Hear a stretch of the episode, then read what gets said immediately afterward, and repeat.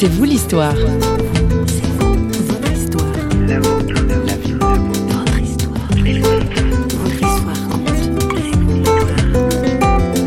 Quand on touche à cet émerveillement-là, à cette profondeur spirituelle de qui nous sommes en marche sur cette terre, il ne s'agit plus de réfléchir au raisonnable de ça, mais il s'agit de s'ouvrir à ce qui est vraiment vivant dans ce qu'on ressent, de comment tout à coup j'ai un élan pour la vie que je n'avais jamais connu jusque-là.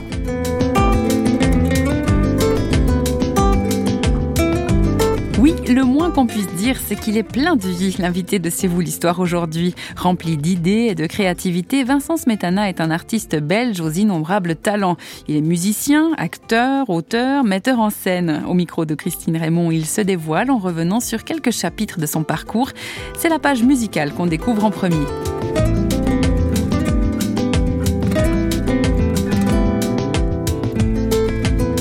J'ai eu le grand privilège de naître dans une famille de musiciens. Donc dès que j'étais tout gamin, à 3 ans, on m'a botté les fesses pour m'asseoir à un piano. Le piano était l'instrument qui était dans la maison, donc c'était l'instrument bienvenu. Apprendre la musique, c'est quelque chose, c'est un, chemin qui est quand même pas toujours facile. Il y a eu beaucoup de larmes sur des croches, des noirs et des blanches, comme ça, qui n'entraient pas euh, si facilement. Mais d'être entouré de, musiciens, d'être entouré de gens qui comprenaient l'exigence de, cette discipline et en même temps tout le bonheur de ça, euh, ça m'a fait avancer je me souviens d'une période quand j'étais adolescent, j'avais donc envie de, de regarder ailleurs, d'aller voir des filles, de, de, ne plus être occupé tous les après-midi et tous les soirs à travailler.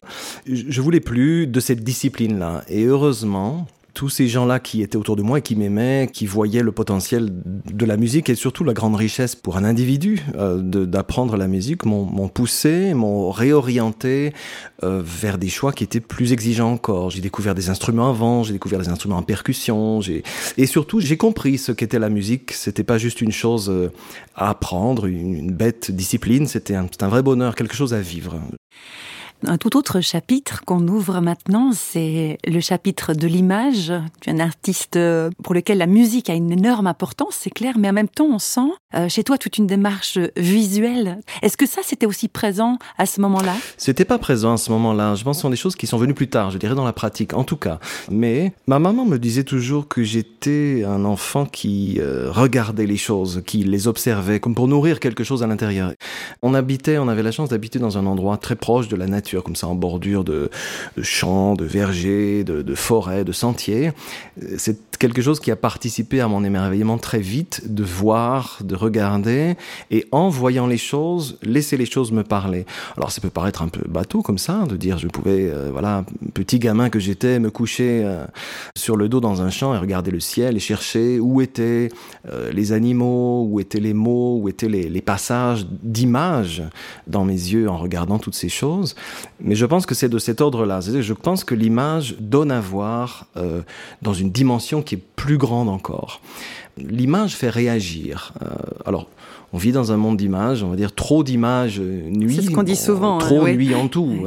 On, on, est d'accord. Mais l'utilisation de l'image, en tout cas la façon dont j'essaye de la sonder, de la, de la chercher, de l'utiliser dans mon travail, c'est pour dire les choses autrement et peut-être pour les dire d'une façon qui soit moins, comment, moins directe peut-être, plus, plus libre, plus large pour celui qui la reçoit, je crois.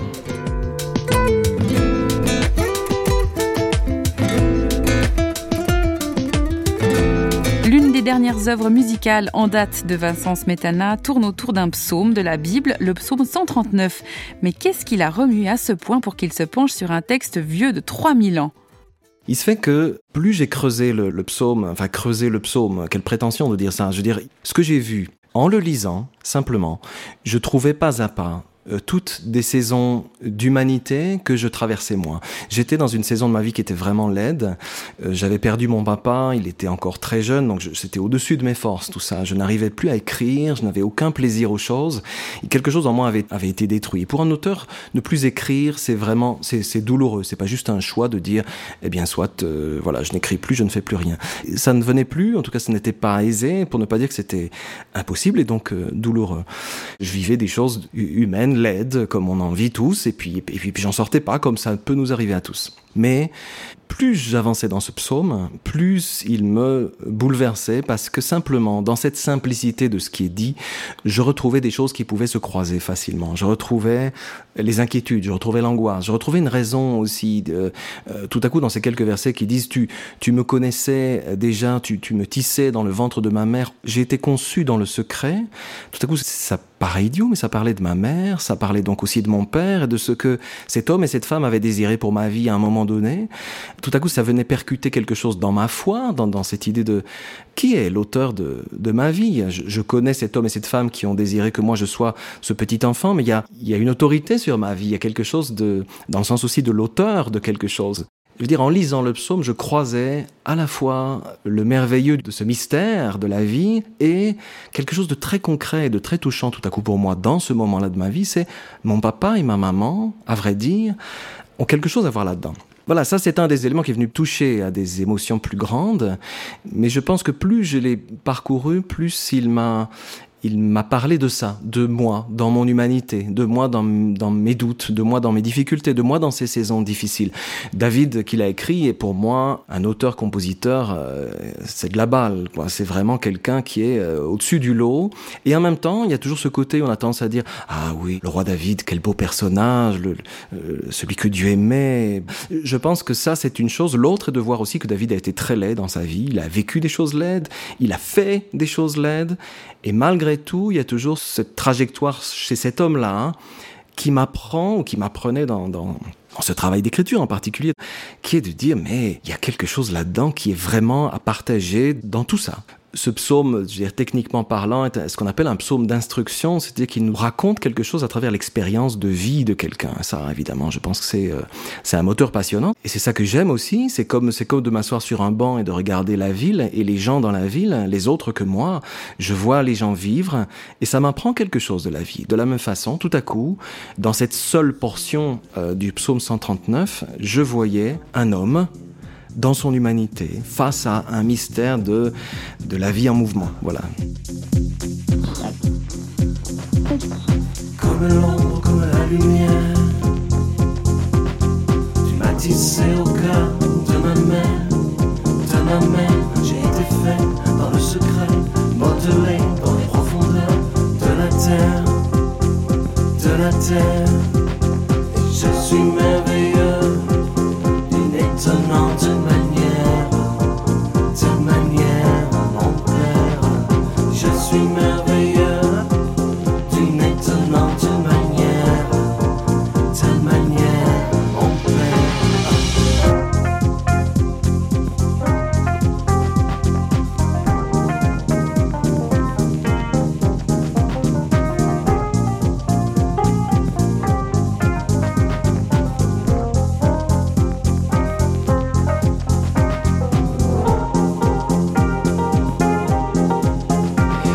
Vincent, ce Dieu qui se révèle au roi David dont, tu viens de parler de façon tellement intime et, proche, euh, à quel moment il est devenu proche de toi dans ta propre vie? C'est un long chemin, à vrai dire. Moi, j'ai fait des, des études de, musique, de, théâtre, j'ai fait la philo à l'université, j'étais dans la, quête d'un émerveillement, oui, des choses de la vie, avec quelque chose qui restait toujours un petit peu creux. Et là, c'est à un moment donné dans, ma vie, j'ai vécu des choses euh, qui se sont un peu écroulées comme un château de cartes, et notamment la conception que j'avais de moi dans ma vie, ce qui est souvent le cas. Je crois qu'on se dit, voilà, voilà qui je suis, euh, voilà comment les gens euh, me perçoivent euh, probablement voilà comment j'agis avec les autres, voilà comment voilà comment je suis, voilà l'ami que je suis, voilà l'amoureux que je suis et on définit les choses une fois pour toutes comme ça. Et je, je crois qu'au moment où soudain toutes ces conceptions là se sont écroulées, je me suis trouvé dans un grand creux avec un grand vide. Il se fait que j'avais un ami avec qui j'avais fait des études de théâtre à Bruxelles, euh, alors que nous avions, enfin moi j'avais 18 ans, lui en avait un petit peu plus à ce moment-là. Et lui, plus tard, il a rencontré Dieu et il me parlait de ça. Et euh, je me souviens qu'il était parti autour du monde, il allait euh, ici et là, il allait faire des études autour de cette chose euh, qu'il découvrait. y avait-il moyen de faire des études autour de Dieu? Ça, ça, me semblait curieux, mais il le faisait, soit. Et il m'envoyait régulièrement par la poste la merveille d'envoyer des lettres en papier avec des timbres qui arrivent dans la boîte. Et alors c'était comme des coussins, des petits coussins, ces enveloppes avec plein de choses dedans. Et il me citait des choses belles qu'il découvrait, de Dieu, de la vie, de ce qu'il arrivait, des, des apôtres, de tous ses potes à Jésus qu'il avait suivis, émerveillés de tout ce qu'ils avaient pu dire ensuite, partager, de tout ce qui s'était révélé dans leur vie et de comment ça pouvait se révéler dans sa vie à lui. Le sens que ça pouvait prendre euh, maintenant. Et je lisais tout ça, et je me souviendrai toujours, je me disais en fait c'est bizarre parce que je, pensais qu'il allait être complètement allumé, ou je pensais que je n'allais plus jamais le reconnaître.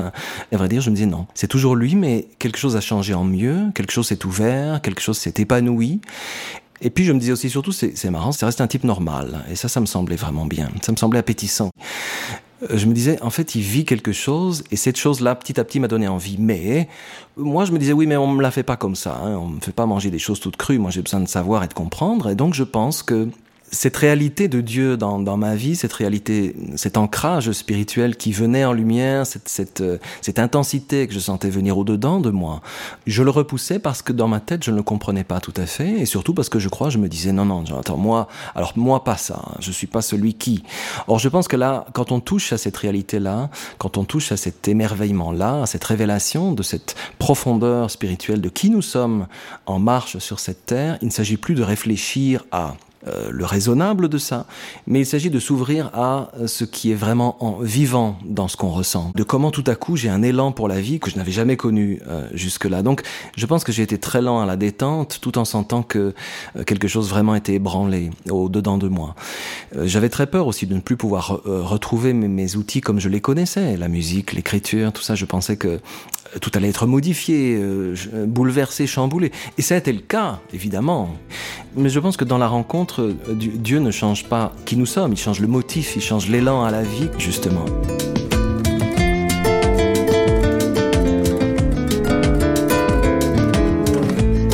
Une de tes chansons, Vincent, s'appelle Ce monde est fou sans toi. Donc c'est une chanson qui s'adresse à Dieu. Donc euh, on peut extrapoler en disant le monde est fou sans Dieu.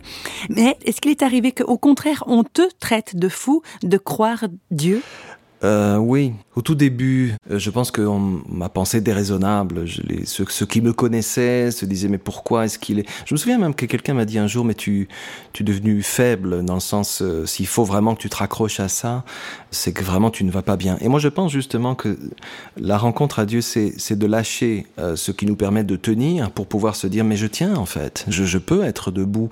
On se tient debout justement. On commence seulement à se tenir debout et à avancer. Alors en même temps, c'est fou de croire Dieu, oui. Je pense que c'est ce qu'on dit le plus souvent, oui. C'est-à-dire, mais enfin, ça n'a, pas de sens. Tu vois bien ce monde euh, comme il est. En effet, je vois bien ce monde comme il est. Maintenant, quand j'écris ce monde est fou sans toi, c'est pas fou dans le sens euh, ce monde est taré, c'est, tous des tarés. C'est, c'est vraiment pas ça que je pense. Je dis fou dans le sens où on dit parfois ça tourne fou, ça ne prend pas racine, ça ne prend pas corps, ça va nulle part, ça tourne à vide. Ça, je crois. Par contre, je crois vraiment que sans cet ancrage spirituel qui est un ancrage à soi-même. C'est pas de dire soyez religieux, euh, venez à l'église, faites comme moi, ce qui serait vraiment le plus, la chose la plus grossière. Voilà, je veux dire, chercher cet ancrage, chercher cette réalité euh, spirituelle. Voilà.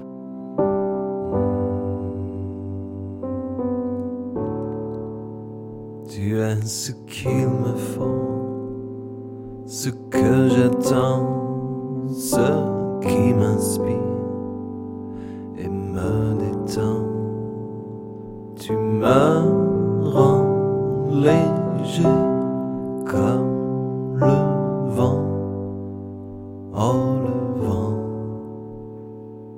ce monde est fou de vivre sans ton cœur qui bat au dedans. Oui, ce monde est fou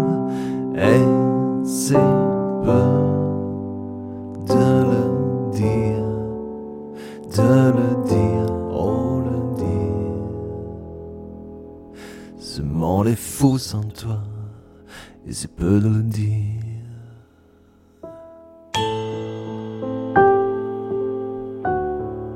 Ce monde est fou, quelques notes chantées et jouées par Vincent Smetana, des notes qui mettent le point final de notre rendez-vous d'aujourd'hui.